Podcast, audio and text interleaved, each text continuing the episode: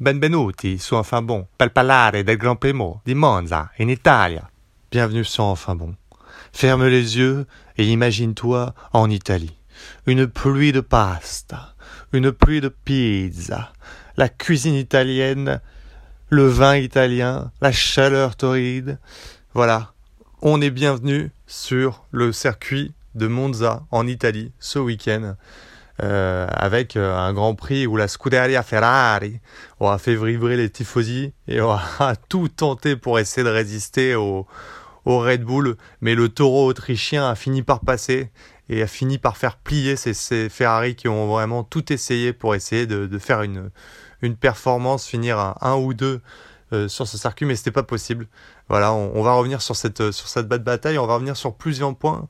Alors, euh, dans un premier temps, on va revenir sur, sur cette histoire euh, qui, est un peu à part, euh, qui est l'histoire du procès de Massa, qui est en train de faire un procès en fait à la F1 en général, euh, pour revenir sur, sur l'année du titre qu'il a perdu contre Lewis Hamilton en 2008.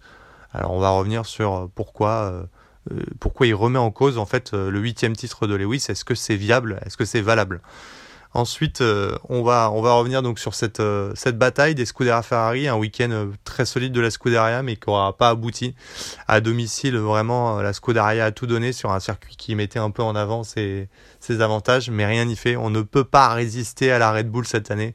Elle est au-dessus, tout simplement.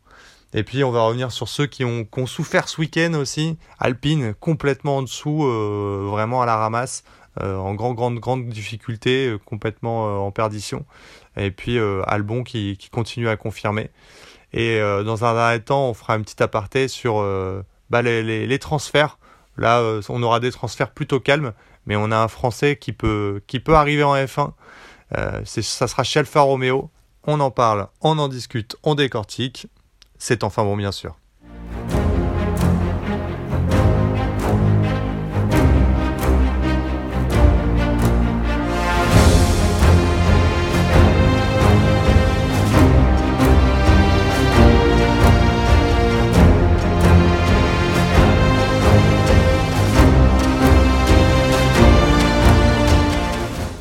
Allez, on revient sur l'affaire du moment.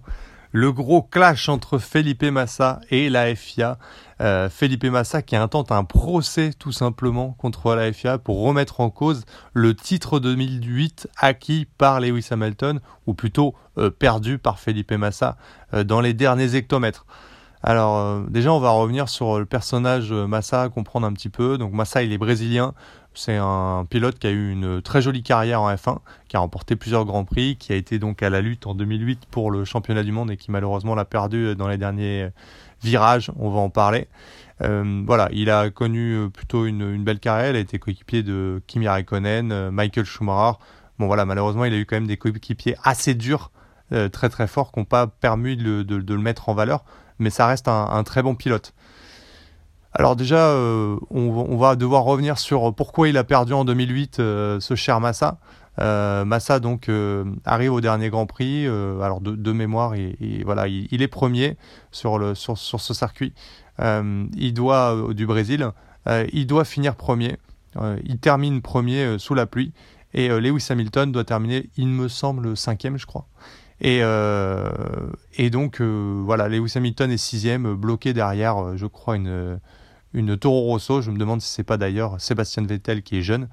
Et, euh, et donc, dans les derniers virages, si ce n'est même l'avant-dernier virage, euh, Timo Glock, qui va se situer à la troisième ou quatrième place, va partir à la faute en aquaplaning et va aller dans l'herbe et Lewis Hamilton va le doubler et va finir à cette cinquième place qui va permettre à Lewis Hamilton de remporter le titre d'un championnat du monde à un point d'écart avec Felipe Massa tout simplement.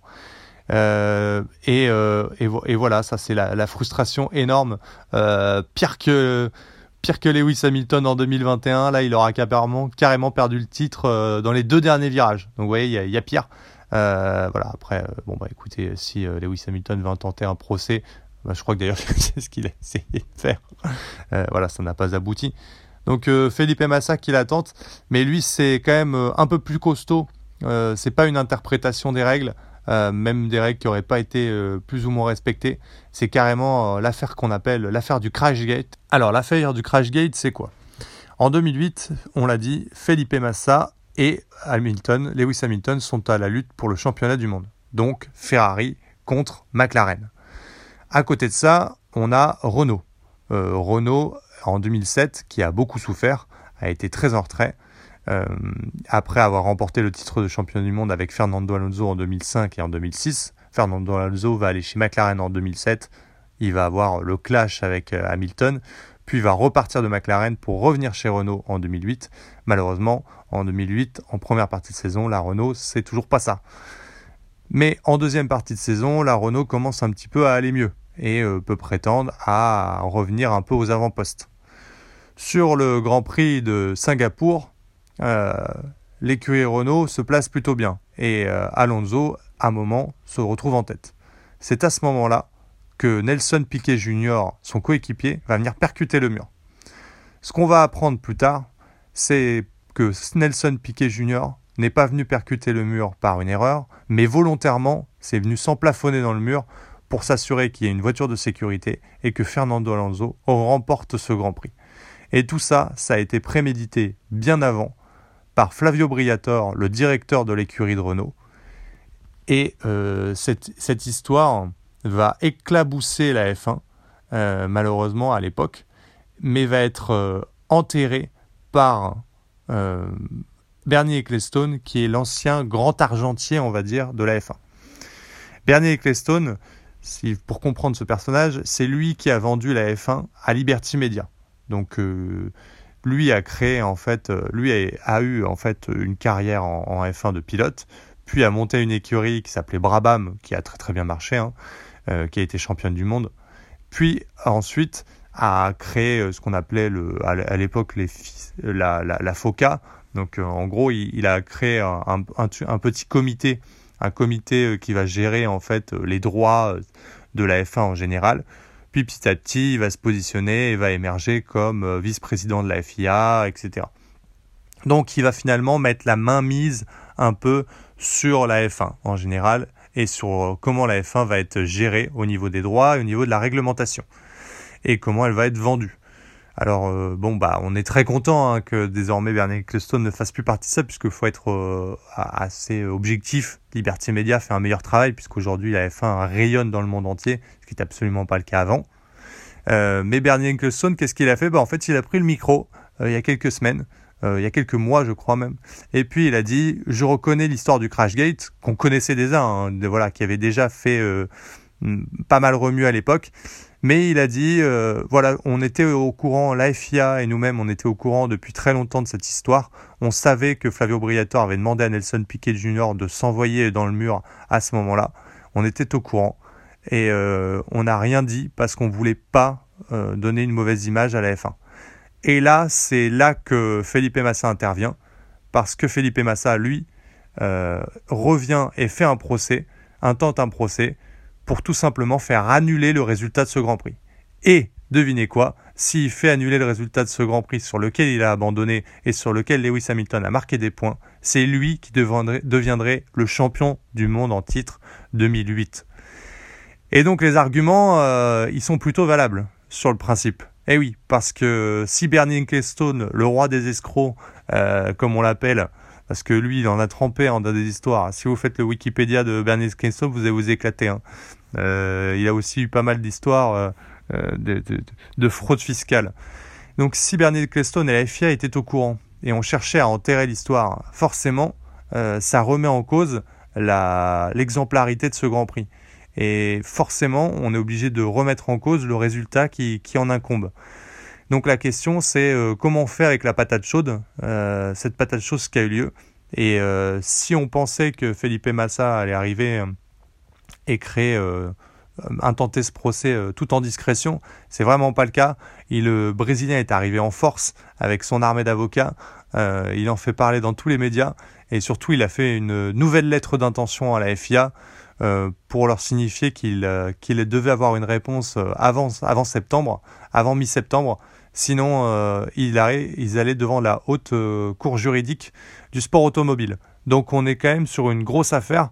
Euh, et Felipe Massa, euh, via ses avocats en tout cas, réclame clairement le titre de 2008. Voilà. Donc là, il veut faire carrément annuler le, titre de Lewis. Alors après, est-ce que c'est valable, réalisable? Euh, C'est compliqué cette histoire quand même. Parce que déjà, il faut retirer euh, bah, le premier titre mondial à Lewis Hamilton, qui est quand même sept fois champion du monde qui n'a pas particulièrement démérité euh, pour avoir ce premier titre mondial, hein, même si ça s'est joué dans les derniers virages. ensuite, bah, il faut quand même tenir compte du résultat en lui-même sur ce, sur ce Grand Prix.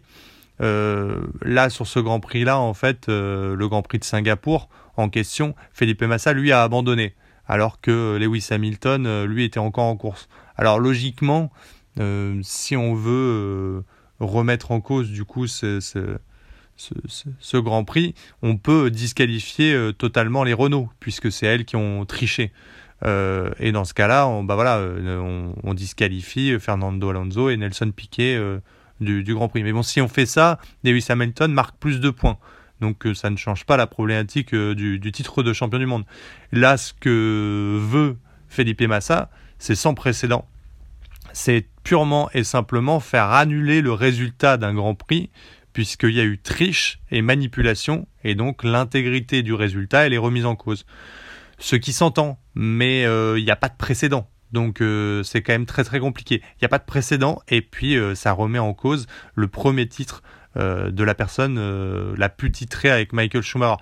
Ah non pas que ça m'arrange, hein, parce que moi je serais très content que euh, Michael Schumacher soit le seul à avoir sept titres de champion du monde, le King le Dieu, petit aparté. Mais, mais je pense que voilà, c'est compliqué, et puis voilà, Lewis, il, a quand même mérité ces, sept titres aussi. Donc une affaire à suivre, mais une affaire très très complexe. Euh, en tout cas, une affaire qui vient ternir euh, l'image de la F1 malheureusement, même si c'est des années après, 20 ans après. Euh, ça, fait un peu mal à la FIA, faut qu'elle se dépatouille avec cette histoire-là. de 2008, voilà, on est en 2023, et 15 ans avant, voilà ce qui a été fait avec Bernie Ecclestone, qui n'est plus, les personnages qui sont remis en cause là ne sont plus en F1, il hein, faut le savoir. Charlie Whiting, Bernie Ecclestone, tous ces personnages ont quitté LF1, mais malheureusement maintenant faut gérer la patate chaude. Et ça, c'est la, nouvelle FIA avec les nouveaux employés, nouveaux acteurs qui vont devoir euh, gérer cette problématique. Allez, on rentre maintenant dans le vif du sujet, le résultat de ce Grand Prix de Monza avec une nouvelle victoire de Max Verstappen, la dixième. Monsieur, euh, je marque l'histoire de la F1, euh, rien n'est compliqué, je me balade.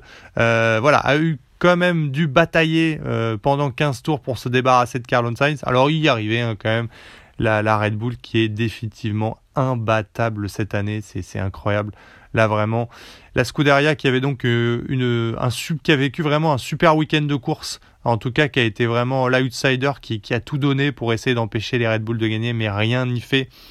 Euh, globalement, la Scuderia avait une super vitesse de, pointe. Et puis Carlos Sainz est venu chercher cette importante euh, pole position avec un Leclerc en troisième place à l'affût. Alors peut-être que le, on aurait pu gagner un peu plus de temps si Charles Leclerc avait été deuxième sur cette grille et qu'on aurait eu un et deux. Et dans ce cas-là, ça aurait été viable peut-être avec un train DRS d'essayer de tenir Max Verstappen un peu plus longtemps. Mais bon, mais bon, je sais pas, je, pense que malheureusement la, dégradation des pneus était, était trop, trop intense. Euh, on l'a vu, hein, il y a eu une dégradation pneumatique globalement sur l'ensemble des pilotes qui a surpris tout le monde, tout le plateau, parce qu'il y avait des températures un peu plus fraîches hein, pendant les essais et les qualifications. Et puis euh, à la course, vraiment, il y a une chaleur qui s'est écrasée sur le circuit, sur le bitume. Et là, vraiment, euh, la, gomme, elle, elle s'est complètement délétée. Et euh, donc, euh, comme euh, la gomme partait très très vite, bah il y, a des, écuries qui ont beaucoup plus souffert que d'autres. Ferrari en fait partie. On sait qu'en en, début de relais, ils étaient très impressionnants. Ils, tenaient facilement en le rythme des Red Bull, arrivaient à les contenir. Mais malheureusement, bah, les pneus se dégradent trop vite et la Ferrari ne tient tout simplement pas le rythme pas ce rythme-là en tout cas contre la Red Bull. Et au bout d'un moment, les pneus souffrent beaucoup trop. Carlos Sainz va partir euh, légèrement à la faute euh, au 15e tour avec euh, un freinage un peu tardif pour essayer de retenir un Max Verstappen qui vraiment pousse à droite à gauche pour essayer de passer. Et voilà, il va se faire dépasser. C'est un peu le, ce qui va se passer plus tard avec Sergio Perez dans un deuxième temps qui va arriver. Puis lui aussi va devoir effacer Charles Leclerc puis Carlos Sainz. Pareil, les pneus ne tiendront de toute façon pas le, rythme des Red Bull. Mais la Scuderia qui a fait quand même une, voilà, une, une belle prestation à domicile. C'est, je pense, ce qui était attendu par les Tifosi. Et c'était le plus important. Elle, marque, elle vient valider cette troisième et quatrième place et euh, nous gratifier d'une petite bataille. Alors euh, Charles et Carlos, à deux doigts de se rentrer dedans à la fin. Euh, c'est comme ça qu'on voit Charles qui nous dit c'est comme ça que devrait être tout le temps la bataille. Voilà entre deux pilotes. il dit c'est comme moi avec Max. alors je suis pas 100% d'accord avec Charles sur ce coup-là. Même si cette bataille était très agréable à voir, je rappelle que Max Verstappen il est chez Red Bull, Carlos Sainz c'est ton coéquipier chez Ferrari.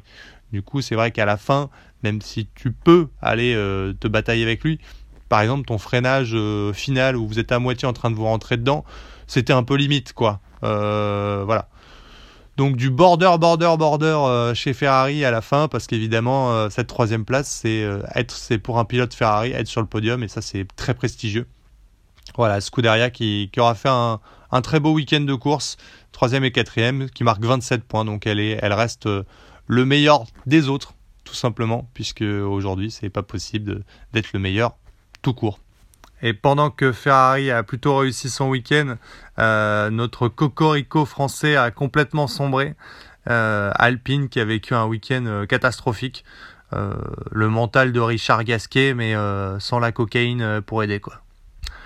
donc Gasly et, et, Ocon qui se sont qualifiés 17e et 18e sur la grille. Globalement, euh, pas grand chose de positif à retenir de ce week-end. Aucun rythme en essai, aucun rythme en qualif, aucun rythme en course. Voilà, 17e, 18e sur la grille. Euh, à la fin, Gasly termine 15e. Ocon vient même euh, pour paraffer ce week-end catastrophique abandonné. Voilà, il n'y avait pas grand chose à retenir, une dégradation trop forte en plus. Voilà, un week-end à oublier, très très loin du top 10 même pour Alpine. Donc les points étaient très très loin. En même temps, euh, le circuit de Monza est typé euh, faible appui avec une forte vitesse de pointe et on le sait, enfin on l'a vu en tout cas, euh, il y a des écuries forcément qui sont plus en difficulté, c'est celles qui se sont mises en avant sur, des circuits avec des forts appuis. Par exemple, on pense à Monaco, où Aston Martin et Alpine étaient quand même très mis en valeur, beaucoup plus à leur aise. Et là, forcément, bah, sur des circuits qui sont complètement à l'opposé, puisque Monza est le circuit le plus rapide de la saison, bah, c'est beaucoup plus compliqué, même s'il retire de l'appui. La, voiture, l'aérodynamisme de la voiture est pas typé pour ce genre de circuit, donc forcément ils ont beaucoup souffert. On l'a vu notamment avec euh, Fernando Alonso qui a péniblement ramené les deux points de la 9 place.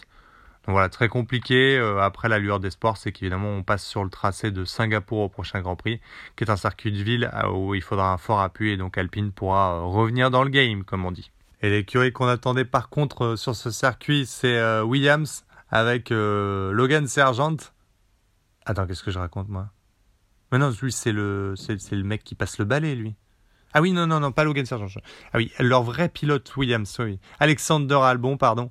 Et oui, parce qu'on savait que euh, sur un circuit typé euh, vitesse, forcément, la Williams, avec une très forte vitesse de pointe, allait être à son avantage. Et on n'a pas été déçus, tout simplement, parce que ça, ça a été un très beau week-end de course pour, pour Williams en général, Albon qui s'est qualifié donc sixième sur la grille et qui a réussi à décrocher cette septième place et vient ramener encore six points dans l'escarcelle de, Williams qui s'éloigne un peu plus du fond de peloton et vient de plus en plus valider cette septième place au constructeur. Et pourtant, ça a été très compliqué parce que la Williams, elle dégrade très fortement ses pneumatiques. Et ça a été tout simplement une course de défense pour Alexander Albon avec sa Williams. Tout simplement parce que bah parce que le, Thaïlandais n'avait plus de pneus et il est venu se battre du diable Vauvert pour ne pas laisser passer les deux McLaren qui étaient coincés derrière lui. Alors euh, Williams a, fait une stratégie, c'est vrai que le, Thaïlandais s'en est plein, mais finalement ça a été, la bonne stratégie. Euh, ils ont fait rentrer le Thaïlandais plus tôt pour être sûr de pouvoir ressortir devant ses adversaires qui allaient rentrer au stand. La problématique, c'est évidemment que le Thaïlandais allait avoir des pneus encore plus usés et donc euh, allait être très en difficulté avec ses pneus, notamment dans les virages. Mais la vitesse de pointe de la Williams est telle que euh, sur ce type de circuit, Alexander Albon a réussi en fait à toujours garder l'avantage malgré le DRS pour bloquer les deux McLaren. Voilà, donc ça a été une belle course de défense, une course intelligente, stratégique, euh, appuyée par cette vitesse de pointe pour défendre cette position. Et puis ça paie. Voilà, 6 points dans l'escarcelle encore pour, Williams. Euh, bravo Allez, on termine ce podcast par un petit point transfert rapidement chez Mercedes. Euh, donc on a re-signé Lewis Hamilton et George Russell. deux signatures assez logiques D'abord pour George Russell, c'est la continuité, la continuité avec une top team, et puis ça se passe très bien. Euh, et puis euh, Lewis Hamilton, qui, euh, je rappelle, est toujours à, la course à son huitième titre dans une écurie dans laquelle il est adulé, traité comme un dieu sur Terre. Donc il n'y a pas de raison qu'il n'essaye pas de continuer pour voir s'il ne peut pas aller chercher ce huitième titre qu'il ferait entrer dans l'histoire. Pour l'écurie Mercedes, euh, bah, c'est Toto Wolff, c'est une, signature assez logique puisque Lewis Hamilton, bon bah voilà, on le sait, hein, c'est leur dieu, euh, et George Russell, c'est une petite pépite. Donc euh, voilà, bon pour les, deux, on le dit, hein, c'est pour moi le meilleur duo de pilote du plateau. Donc assez logiquement, il faut le, le re-signer. Hein. Euh, Toto Wolf qui néanmoins nous aura gratifié de euh, comment dire la remarque de la semaine. Donc on lui a demandé qu'est-ce qu'il pensait de la dixième victoire d'affilée de Max Verstappen. Il a dit que ce genre de chiffre était bon pour Wikipédia. Euh, tout le monde s'en foutait. Bon bah, bon bah, je vois que Toto, t'as toujours un sum énorme. Je pense que si on pouvait louer une piscine, il faudrait prendre plutôt une piscine olympique pour mettre la totalité du sum de Toto Wolf euh, qu'il a envers Red Bull et euh, Max Verstappen. 10 euh, victoires d'affilée, c'est énorme. et puis, bah, si c'était Lewis Hamilton, je peux te dire qu'on t'aura entendu pendant une heure et demie en raconter des tonnes et des tonnes pour raconter que Lewis est le meilleur pilote du monde. Donc voilà, encore très drôle ce Toto, toujours en bon terme. On sent bien qu'il a vraiment la rage de 2021 qui est encore là. Hein. petit dernier point de transfert important, de coup, chez Alfa Romeo, Guan Yu qui est donc le coéquipier de Valtteri Bottas, euh, n'est toujours pas renouvelé à l'heure actuelle. Et tout simplement parce qu'il y a Théo Pourchère qui est dans le giron. Théo Pourchère, il est français, Cocorico, qui est premier en F2 et qui est dans le giron Alfa Romeo et qui pourrait prétendre au baquet du coup de Guan Yu qui euh, visiblement en plus est abandonné par ses soutiens financiers. Euh, Théo Pourchère, voilà, il est, c'est, une pépite. Hein. Euh, il est arrivé en F2, il a terminé cinquième en rookie. Euh, l'année dernière, il a fini deuxième. il a surtout beaucoup appris puisque l'année dernière, il a terminé deuxième, mais en faisant pas mal d'erreurs parce que bah, il a, voilà, il a un peu, un peu trop poussé pour essayer de, de terminer premier en fait du championnat de F2. Et là, cette année, il a beaucoup appris. Il a fait une course très intelligente à Monza, puisqu'il était premier du championnat. Le deuxième a abandonné. Et voilà, il a laissé passer. Euh, il n'a pas essayé de batailler outre mesure. Il est venu rapporter une troisième place. Voilà, il a laissé passer. Euh, moi, j'ai vu la course en entier. Il n'a il a pas bataillé euh, quand il a senti qu'il se faisait dépasser. Voilà, et que c'était un peu des, des, dépassements au panache. Il n'a pas insisté parce que pour lui, c'est ramener des points. Donc, c'est une nouvelle approche, une approche intelligente. Et c'est peut-être ce qui va faire la différence et va peut-être amener l'écurie Alfa Romeo à recruter du coup pour cher et à le faire venir en F1 en 2023, en 2024 du coup. Voilà, rien n'est fait, on garde un œil là-dessus. Le prochain Grand Prix, c'est Singapour, Grand Prix de ville, circuit de ville où on va attendre bah, peut-être le retour de Sergio Perez puisqu'il est censé être euh, the maestro des circuits de ville et puis peut-être une onzième victoire pour euh, Max Verstappen. On décortique tout ça dans le prochain podcast avec enfin bon, bien sûr.